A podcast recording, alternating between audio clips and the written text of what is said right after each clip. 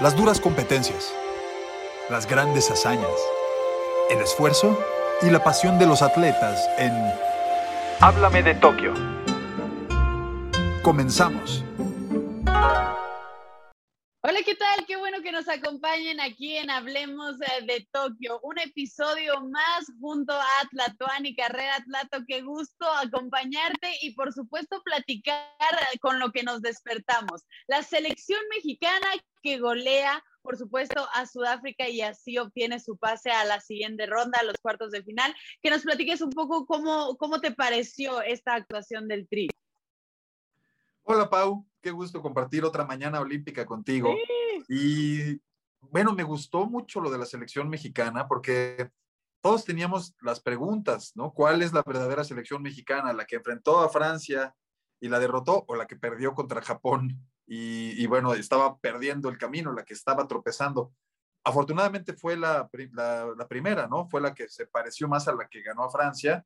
No sé si Sudáfrica era un, un enorme rival, pero no hay que menospreciar a ninguno de los rivales olímpicos. México resolvió bien al rival que le tocó, así como resolvió bien contra Francia, que todo el mundo lo está criticando y con razón, me parece a mí, porque recibir 11 goles en un torneo tan corto, Pau, eh, bueno, te habla de que sí había una defensa completamente descompuesta, de que nada funcionó, un equipo que metió cinco goles, cuatro de Guiñac, imagínate nada más, estoy hablando del equipo de Francia, pero me voy a regresar a México, Pau, y me gustó, sigue sin gustarme mucho a mí que, que Jimmy Lozano prefiera a Antuna que a Diego Laines. Yo creo que como Y eso llamó mucho la atención. ¿Por qué? ¿Por qué estará prefiriendo a Antuna que a Laines? Porque sí, sí, sí llamó la atención que dejara a Laines en la banca.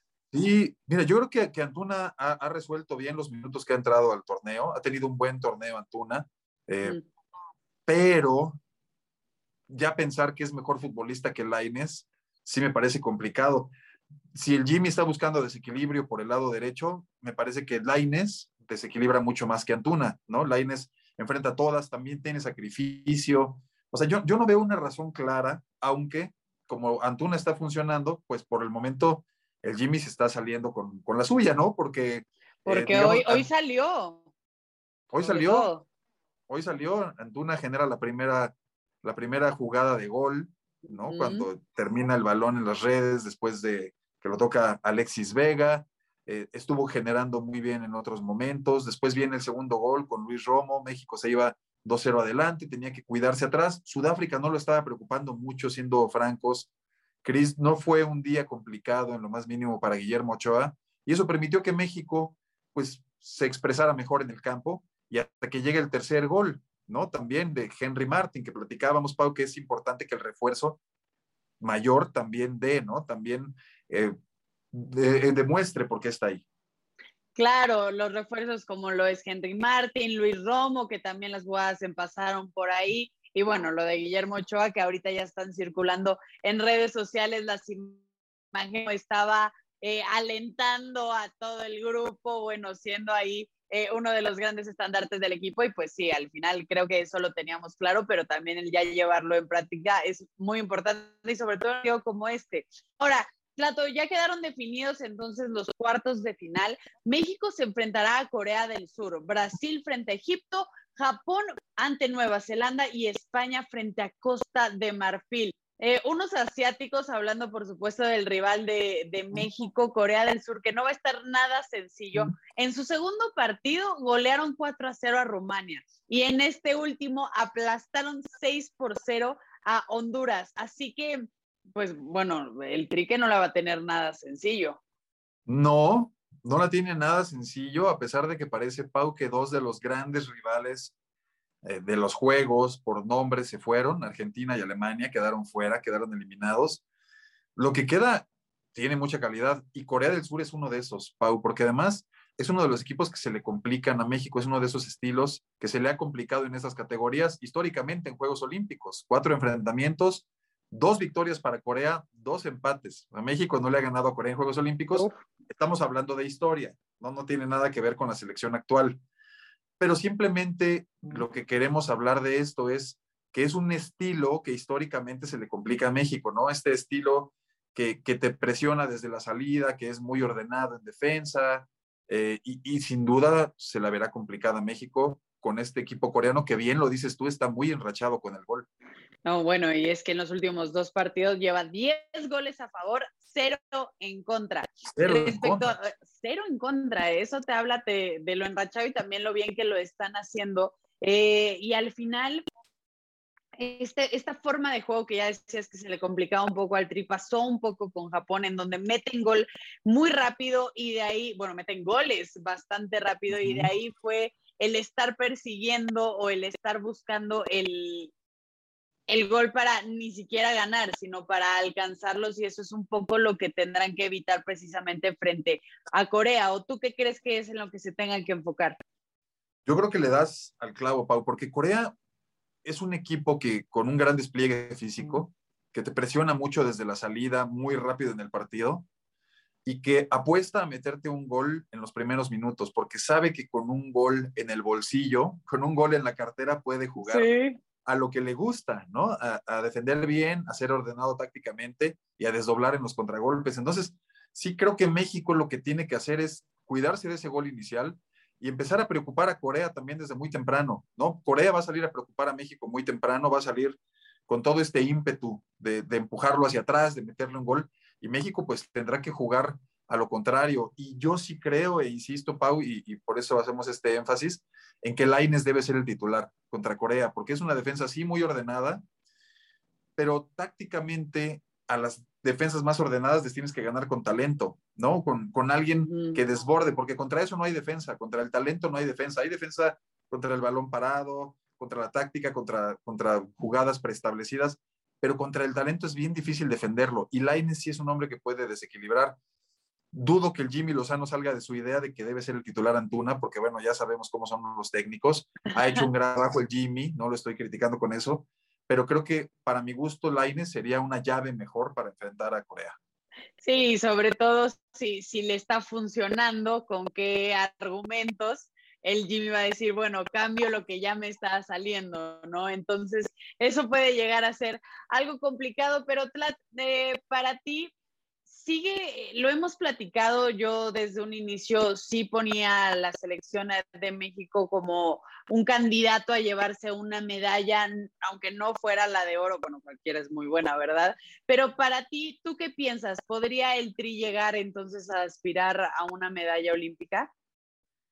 Sabes, creo que hay un punto importante que platicábamos también hace un ratito, que es, les pesa un poco lo de 2012, tienen la presión del equipo de 2012, ¿no? De, repetir eso.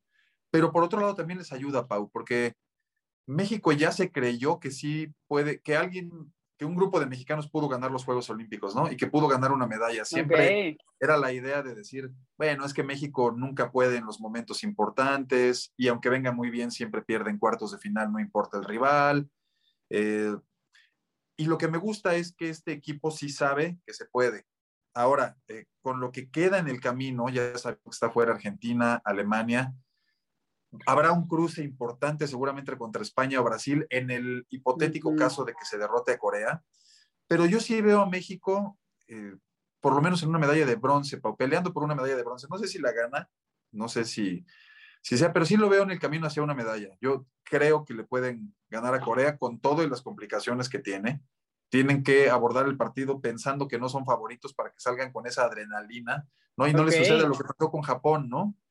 Que venías de ganarle a Francia, sales un poco en el papel de favorito y te sorprende Japón rapidísimo.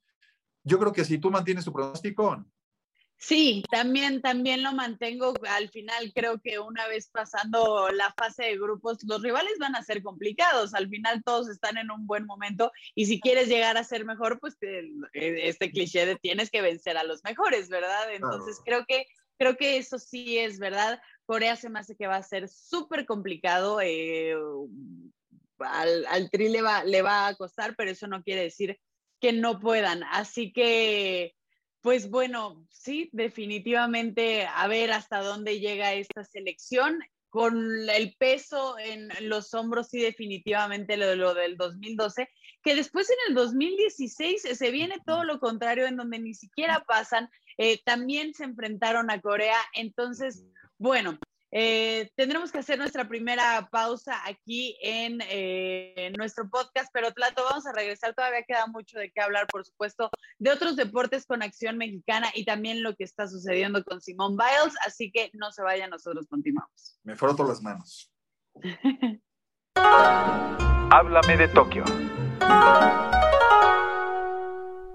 Continuamos en Háblame de Tokio, Tlato Carrera para platicar como una vez más México se queda al borde del podio en los clavados. Esta vez eh, de la mano de Yael Castillo y Juan Celaya se quedan con el cuarto lugar en eh, la plataforma de tres metros sincronizado. ¿Cómo lo viviste? Una vez más en cuarto lugar. una vez más en cuarto lugar, Pau. Creo que esta dolió un poco más porque esta vez México estaba arriba digamos que en las otras ocasiones, cuando llegaban al cuarto lugar, México como que venía escalando, ¿no? En los últimos clavados, eh, empezaba lento, le iba costando trabajo y iban subiendo hasta llegar al cuarto y quedarse cerca de la medalla. Esta vez no. A pesar de que México no estaba eh, directamente metido ahí, estaba muy cerca de la medalla, estaba compitiendo con el equipo ruso, tres o cuatro puntos de diferencia, y los rusos tiran un clavado de cero, ¿no? Donde, donde el clavadista más joven de los rusos eh, bota mal en el trampolín, termina pegando primero con los pies en el agua y vale 0-0. Es rarísimo, Pau, en un nivel olímpico ver tantos ceros seguidos, ¿no? Como que de repente hasta un 2 puedes ver, pero clavados que valgan cero es bien complicado. Entonces, parecía realmente que México sí tenía esa medalla porque era la competencia más directa a los rusos. No reparamos en que los alemanes estaban muy cerca también. Terminan, primero viene el equipo mexicano, hace un clavado, eh, donde ya el Castillo se pasa un poco, sí lo castigan los jueces, todo parecía bajo control hasta que llegan los alemanes que fueron la última pareja. Los chinos, digamos que ya estaban encarregados al triunfo. Contemplados, sí. Ellos ya, ya, estaban, ya estaban fuera del plan de vuelo, pero llegan los alemanes, Pau, y tenía la medalla ya de plata Estados Unidos, y los alemanes tiran un buen clavado. Te diría que tampoco nada espectacular, pero un buen clavado, eh, digamos que cayendo bien, cuidando la vertical, sin ser, como te decía, nada fuera de, serie, y terminan robándole el triunfo a los mexicanos. Entonces, eso creo que fue lo que dolió más, Pau, esta vez, a diferencia de los otros cuartos lugares. Lo dices, tres lugares, tres cuartos lugares en los clavados sincronizados. Este a mí me dolió un poquito más y creo que en general dolió un poco más. Sí, porque en los otros México ahora sí que era el que remontaba y aquí fue al que nos pasaron. Entonces sí, definitivamente dolió más. Y también eh, pues empieza la duda si realmente va a caer otra medalla o no en, en, clavados, porque ya lo hemos platicado, Plato, como en individual llega a ser mucho más complicado porque estás compitiendo contra dos potencias, dos chinos, que normalmente o seguramente van a estar en el podio, así que se reduce de dos lugares, porque uno ya es de los chinos, a solo un lugar que es el que estás peleando. Así que, ¿tú crees que pueda caer otra en clavados? Es que lo dices bien, Pau. El gran problema es que hay dos chinos, que casi siempre se meten a las medallas los dos, ¿no? Entonces ya el oro y la plata o el oro y el bronce están casi siempre tapados y tienes que salir, hay, mucho talento en, los clavados fuera de los dos chinos que siempre se van a llevar, hay por lo menos tres o cuatro favoritos y el que salga en su mejor día se la va a pelear esa medalla que queda, ¿no? Yo ah, veo sí, veo, perdón, veo, veo, muy difícil, veo difícil ya en los clavados individuales que México se pueda llevar algo. México ha tenido gran, gran fortaleza en clavados, del 2000 para acá ha ganado cinco medallas, pero cuatro han sido en sincronizados, Pau. Si nos acordamos, nada más la de Germán Sánchez, ya en 2016, ha sido individual. Antes de eso habrá que remontarse hasta Fernando Platas en el 2000, ¿no? Para que veamos lo que le cuesta a México ganarse una medalla individual en los clavados. Entonces, e-, es, es mucho más difícil. Claro, y no porque México no sea potencia, sino por las grandes competencias y que estás compitiendo contra el doble de, de atletas de una misma nacionalidad como la es China. Y, y, lo que ya comentábamos también hace rato, Plato, de que puede depender mucho si tú sales en un buen día o no, como fue el caso de los, ingleses, en que en el de 10 metros salieron súper inspirados y le pudieron ganar a China, pero luego tienen una mala racha y, se, y dejan ir más medallas. Entonces, eso depende mucho. Eh, eso, por un lado, hablando de los clavados, por el otro, también nos despertamos con una buena noticia, lo de Rogelio Romero, el mexicano boxeador de semipesados, que se coloca a un triunfo de asegurar una medalla, pero hay un pero, Tlat, que nos cuentes de ello. ¿Por qué, ¿Por qué será complicado para nuestro buen Rogelio? Sí, eh, a, ver, me gustó mucho la pelea que hizo Rogelio contra el croata aunque creo que pierde el primer round, los siguientes dos se recupera muy bien, eh, gana las combinaciones, tiene mejor defensa, eh, vete bien el jab, controla bien hacia su rival y, se queda con esta victoria, Pau, que, es muy buena, porque además es un peso más grande, Rogelio, es 81 kilos. No estamos acostumbrados a ver a tantos mexicanos en esos pesos, ¿no? Siempre los mexicanos son más abajo. Y, Pero Rogelio lo, lo hizo muy bien. Ahí es donde viene el pero, porque le va a tocar enfrentar al campeón olímpico, ¿no? En, su próximo enfrentamiento. Con un enfrentamiento más podría asegurar medalla, como dices. El gran tema es contra quién viene. Sí podría ser, y leía hace un ratito un tuit de nuestro compañero eh, Chava Rodríguez, obviamente experto en boxeo, un insider tremendo del mundo del box, al que le mando un saludo. Y decía, bueno, sería uno de los máximos triunfos olímpicos, una de las grandes sorpresas que Rogelio Romero le ganara al cubano, lo, lo puede hacer, ¿no? Pero, pero sí sería como una gran, una gran gesta. Sí le tocó el rival más difícil, Pago.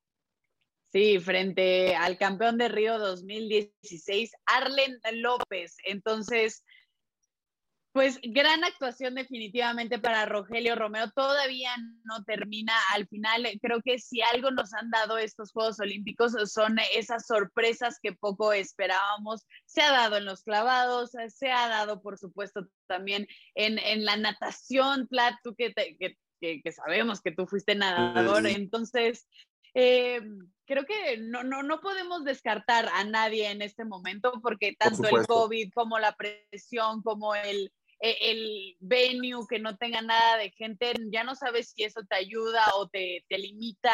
Al final creo que estamos viviendo algo muy diferente a lo que estábamos acostumbrados. Completamente, completamente, porque mira, hablas por ejemplo de la natación, que vemos a Estados Unidos, por ejemplo, en una especie de depresión post-Phelps, ¿no? Les han quitado muchísimas medallas y te das cuenta de lo que solucionaba Michael Phelps. No es que no, no es que Estados Unidos ya no sea una potencia, por supuesto que lo es, pero sí está como en este pequeño bajón en el que tiene que ver, por supuesto, el COVID, que tuvieron que romper todos los nadadores sus ciclos de entrenamiento y que hay países a los que les ha afectado más, ¿no? Hay, hay, algunos que les afecta más que a otros. Eh, Estados Unidos, cuando veía el selectivo de natación, por primera vez, uno de los dos nadadores que clasifican no daba el tiempo tope que exige la FINA, ¿no? Siempre lo daban como por hecho, era como, ah, bueno, los dos que claro, se va a hacer. El tiempo está dado. Esta era la primera vez que no, y ahí decías, wow, esto no está haciendo lo mismo y tiene que ver con lo que dices, Pau, todo el desajuste. Y en estos juegos sí es como que los juegos de la resiliencia, ¿no? El que mejor se haya adaptado a todo lo que hubo, pues va a contar una historia diferente en, en Tokio.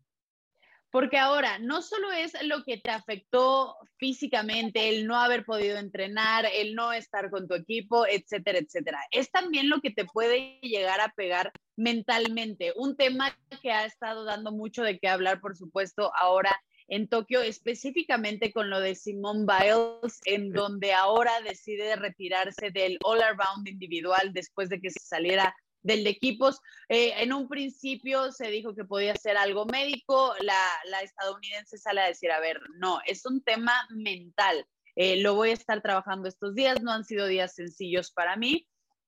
Y ahora se retira de lo individual. Tlat no va a poder pelear esa medalla que obtuvo en Río 2016. ¿Cómo lees lo de, lo de la gimnasta? ¿Qué interpretación darle? Híjole, Pau, es que ligas muy bien el tema.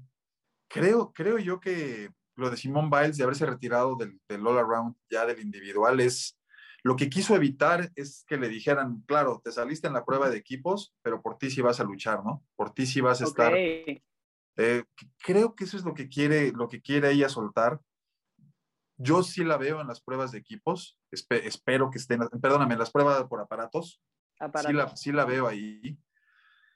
Pero qué tema, Pau. Se pronunció Michael Phelps en favor de Simone Biles y, mandó un tuit, el máximo atleta en la historia olímpica, el máximo deportista, ¿no? 28 medallas, es, es imposible pensar que no. Y dijo, bueno, cargar ese peso en los hombros no es fácil, cargar el peso de no toda una nación, o sea, estos Juegos Olímpicos, lo hemos platicado, Pau, necesitaban una figura que vender, ¿no? Antes era facilísimo con Phelps y con Bolt y no te pierdas la primera semana porque vas a Michael Phelps y después Usain Bolt. No, aquí había, aquí había que vender algo y el rostro más reconocible era sin duda Simone Biles, un deporte que vende mucho, ¿no? Como la gimnasia, una gimnasta que ha hecho historia, que se está en la discusión de si es la mejor de todos los tiempos o no, con Nadia Comaneci. Eso era lo que estaban vendiendo, pero no todo el mundo está capacitado para cargar eso, Pau, a pesar, No, claro. a pesar de todo. ¿Y qué es lo que dice Phelps, no? Oigan, entiendan su papel. Sí, todos que- queremos ver a los superhéroes, a los superhombres o a las supermujeres que ganan los Juegos Olímpicos, pero espérense y pregúntenles a ellos también, ¿no? Pregúntenos a nosotros si queremos ser eso y queremos cargar todo eso. No, y es que aparte eh, en las ediciones anteriores, bien lo decías, era la primera semana la de, de Phelps, la segunda la de Usain Bolt, mínimo se repartían un poco entre los dos, que si uno era Team Phelps y el otro era Team Bolt, cada quien iba decidiendo. Ahorita realmente sí, aunque hay otras grandes figuras como lo es o como lo era Naomi Osaka, porque también ya quedó eliminada y dijo, eran mis primeros Juegos Olímpicos y la presión fue demasiado, incluso fue la que prendió el pebetero ahí en Japón. Esta Nova Djokovic sí, pero al final la cara de estos Juegos Olímpicos acaba siendo Simone Biles. Y también cómo le pega Tlat a la organización de Tokio después de todo lo que, lo que han vivido, el decir, uff, no sé si Simone Biles vaya a regresar. Sí, imagínate nada más, estar en los zapatos de la gente que, que está organizando los juegos. ¿Y sabes de quién también, Pau? De la televisora que compra los derechos de los juegos, ¿no? Que, que al final, es, es- lo sabemos, es NBC y apuesta muchísimo dinero a eso y siempre tiene que tener una, una figura, ¿no? Que, que, que deba estar, que además es para el mercado de Estados Unidos. Eh, O sea, el golpe es por muchos lados, ¿no? Porque Claro. porque sabemos que NBC, por ejemplo, pide que las finales de natación se naden en la mañana en Tokio para que salgan en la noche aquí y poderlas ver, como va a pasar con el atletismo muchas veces también. No, o sea, los tiempos de televisión sí cuentan y que se te vaya una de tus grandes estrellas de los juegos, bueno, es como una carambola, ¿no? Le pega uno, le pega otra por otro lado y pega tres o cuatro veces lo de Simone Biles. Esperemos que, regre- que regrese a la final por aparatos Pau y que, y que la podamos ver porque sí es una fuera de serie, sin duda. Sí, no, y además estamos hablando ya de sus últimos Juegos Olímpicos. Ella incluso cuando, cuando supo que se iba a retrasar un año más la justa, pensó en retirarse. Ahora, recordemos todo lo que ha vivido Simone Biles fuera del deporte. No ha tenido una vida nada sencilla, temas de abuso, temas de familia, temas, etcétera, etcétera, etcétera. Entonces, eh, es una jovencita, una niña Sí. que ha tenido que cargar con un peso no solo de su país, no solo del mundo, sino con otras cosas. Y ella dice, a ver, yo estoy peleando mis propios demonios y a mí, Plat, se me hace, y estoy segura que a ti también, se me hace súper valiente decirlo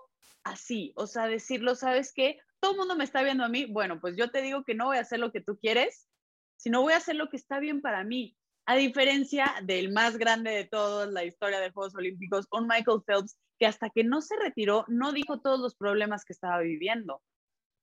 Completamente. Y ahorita lo platicabas de Naomi Osaka, ¿no? Que hay un, hay, hay un documental súper recomendable en Netflix sobre la vida de Naomi Osaka, tres capítulos, y es, es bueno verlo porque te das cuenta cómo Naomi intenta, como dices tú, no, no ser un ladrillo más en la pared. O sea, no voy a hacer las cosas porque todo el mundo espera que las haga. No, no voy a ir a Roland Garros porque ya gané ahí y todo el mundo espera que vuelva a ganar o todo el mundo espera que vuelva a ir. No, yo voy a ir porque yo quiero o porque me siento bien o porque no me siento bien. No, es mi trabajo, sí tengo que ir a ganar dinero ahí, pero no quiero hacerlo ahorita, ¿no? Que, entonces hay dos atletas, Pau, que estás poniendo tú sobre la mesa, que es Naomi Osaka y Simone Biles, que abiertamente te acuerdas que Naomi Osaka hace poco habló también de estos temas, de decir, no Sí. saben la presión que viven los atletas, no saben cómo, cómo nos quebramos. Entonces, son dos atletas que han tenido el valor de decir, bueno, rompo, y muchísima gente no las entiende. Mucha gente dice, oye, pero si llevamos tanto tiempo esperándolos, entonces ya no es la más grande de la historia. como si Simón Biles tuviera que demostrarlo, ¿no? Que es la más grande de la historia. Es cierto que es el escenario olímpico, es el banquete, está, está la mesa puesta, pero, wow, qué, qué complicado que, que, un atleta olímpico se, se, quiebre así, pero que tenga el valor sí. de decirlo, ¿no? A mí eso me parece admirable. Y bueno, ya también, incluso para darme un poco de promoción, es un poco justo lo que acabo de escribir en una columna que saldrá el día de hoy. Nosotros, y tú lo decías, los vemos como superhéroes. Son estas personas que hacen cosas inimaginables. Eh, bueno, Simón Biles tiene saltos que están a su nombre porque nadie más había tratado, había tratado o intentado hacerlo. Pero al final su más grande defecto o su más grande, ahora sí que kriptonita, por así decirlo, es que son seres humanos de carne y hueso. También sienten, también han tenido sacrificios que dejar, eh, eh, no ir a reuniones familiares, no poder y comer algo que, que se te antoje, porque al final, desde los tú me dirás, Tlat, un atleta de alto rendimiento desde los ocho años o incluso más chico, está dedicándole su cuerpo y vida al deporte. Sí, completamente, completamente. A los ocho, a los seis o a los diez, eh, le dedicas todo, ¿no? Le dedicas todo. Y, y, sí me llama la atención una frase de Michael Phelps también es, o, o sea, fui nadador y cuando terminé de ser nadador, ¿qué soy? Porque le dediqué toda mi vida, ¿no? A esto es ¿qué soy? Como, como ser humano, ¿cómo voy a reaprender a vivir? ¿No? Con mm. compromisos sociales. Ahora, si te despiertas un día, imagínate, Pau, que no tienes que ir a nadar, ¿no? Como que llevas 18 años de tu vida yendo a nadar todos los días, es, es tu motivo, tu profesión al final, y un día se acaba, porque el cuerpo te dice sí. que no puede ser para toda la vida también, ¿no? Y dices, bueno, bueno y, y también, y también porque llegan jóvenes, como acaba de ser el caso, que, que, son más rápidos que tú, que ya tienen otra condición física. Vemos el, eh, el que acaba de romper también ya el récord de Phelps, un récord que para nosotros era, bueno, ¿cuándo va a llegar alguien a romperlo? Sí, y, y, ¿sabes a quién le está pasando, por ejemplo? Directamente a, a Katie Ledecky. ¿no? Claro.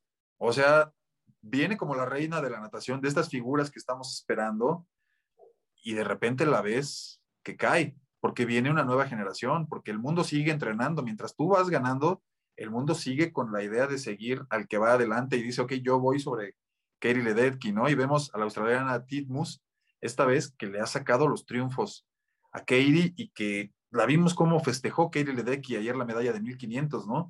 Con una emoción de decir, sí estoy aquí, como si fuera la primera medalla ella que siempre era mucho más tranquila, que como que parecía que daba por hecho el triunfo, no, aquí, aquí estaba gritando de felicidad. Y es lo que dices, o sea, el ciclo de un atleta llega el momento que se puede terminar o puede decaer un poco, porque hay muchísimas persiguiéndolo además.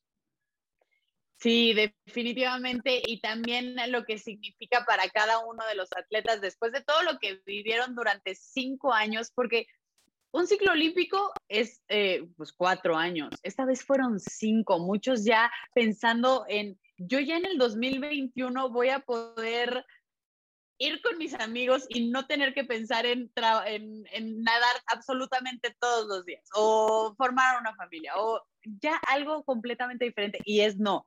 Recorrer esa mentalidad que es una mentalidad 24/7 un año más entonces, creo que también eso, eso les ha, no sé si afectado en buena forma, en mala, porque eso te puede motivar todavía más a otros retraer.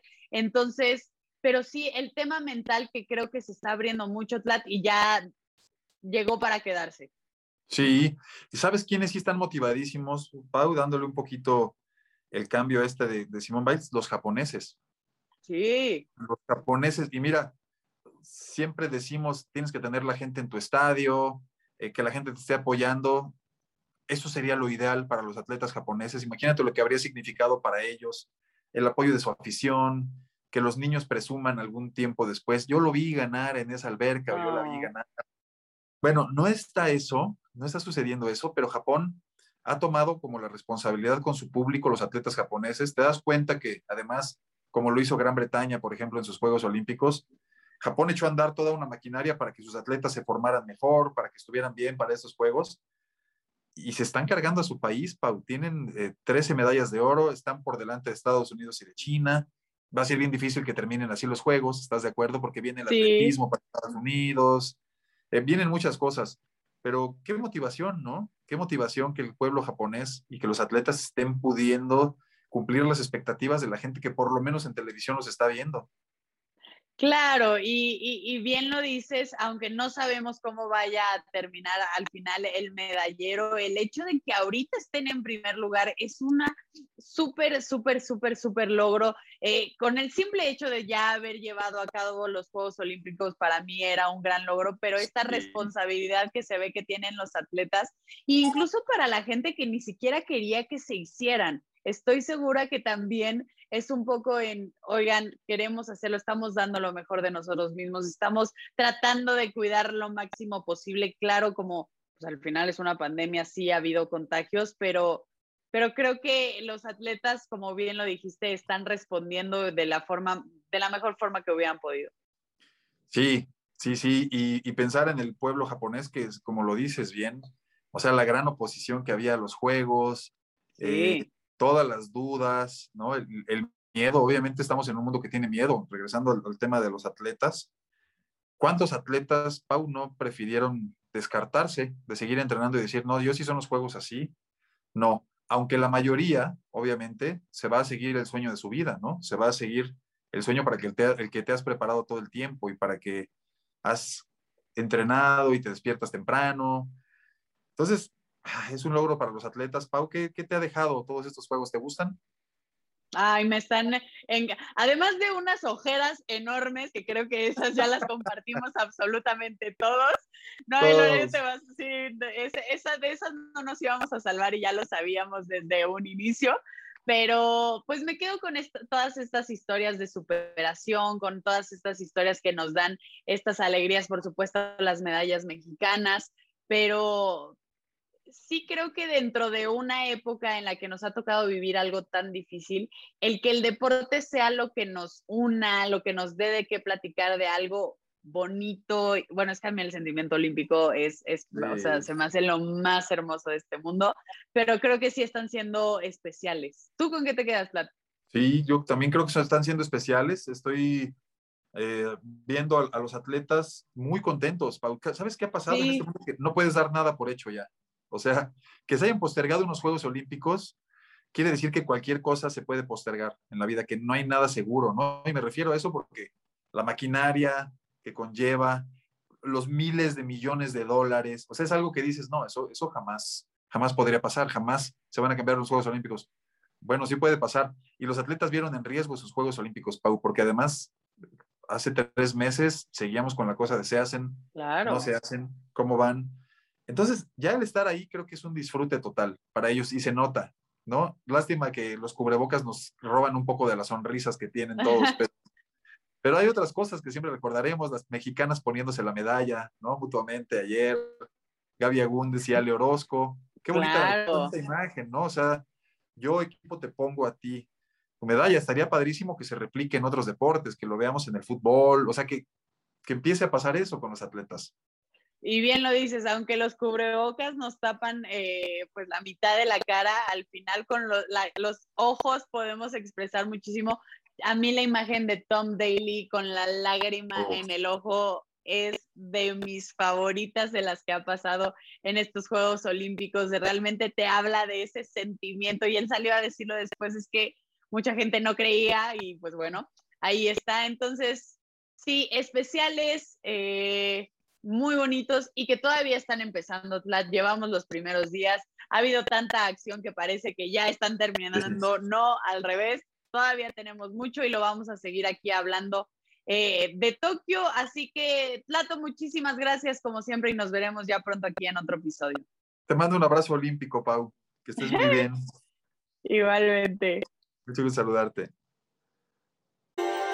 Las duras competencias, las grandes hazañas el esfuerzo y la pasión de los atletas.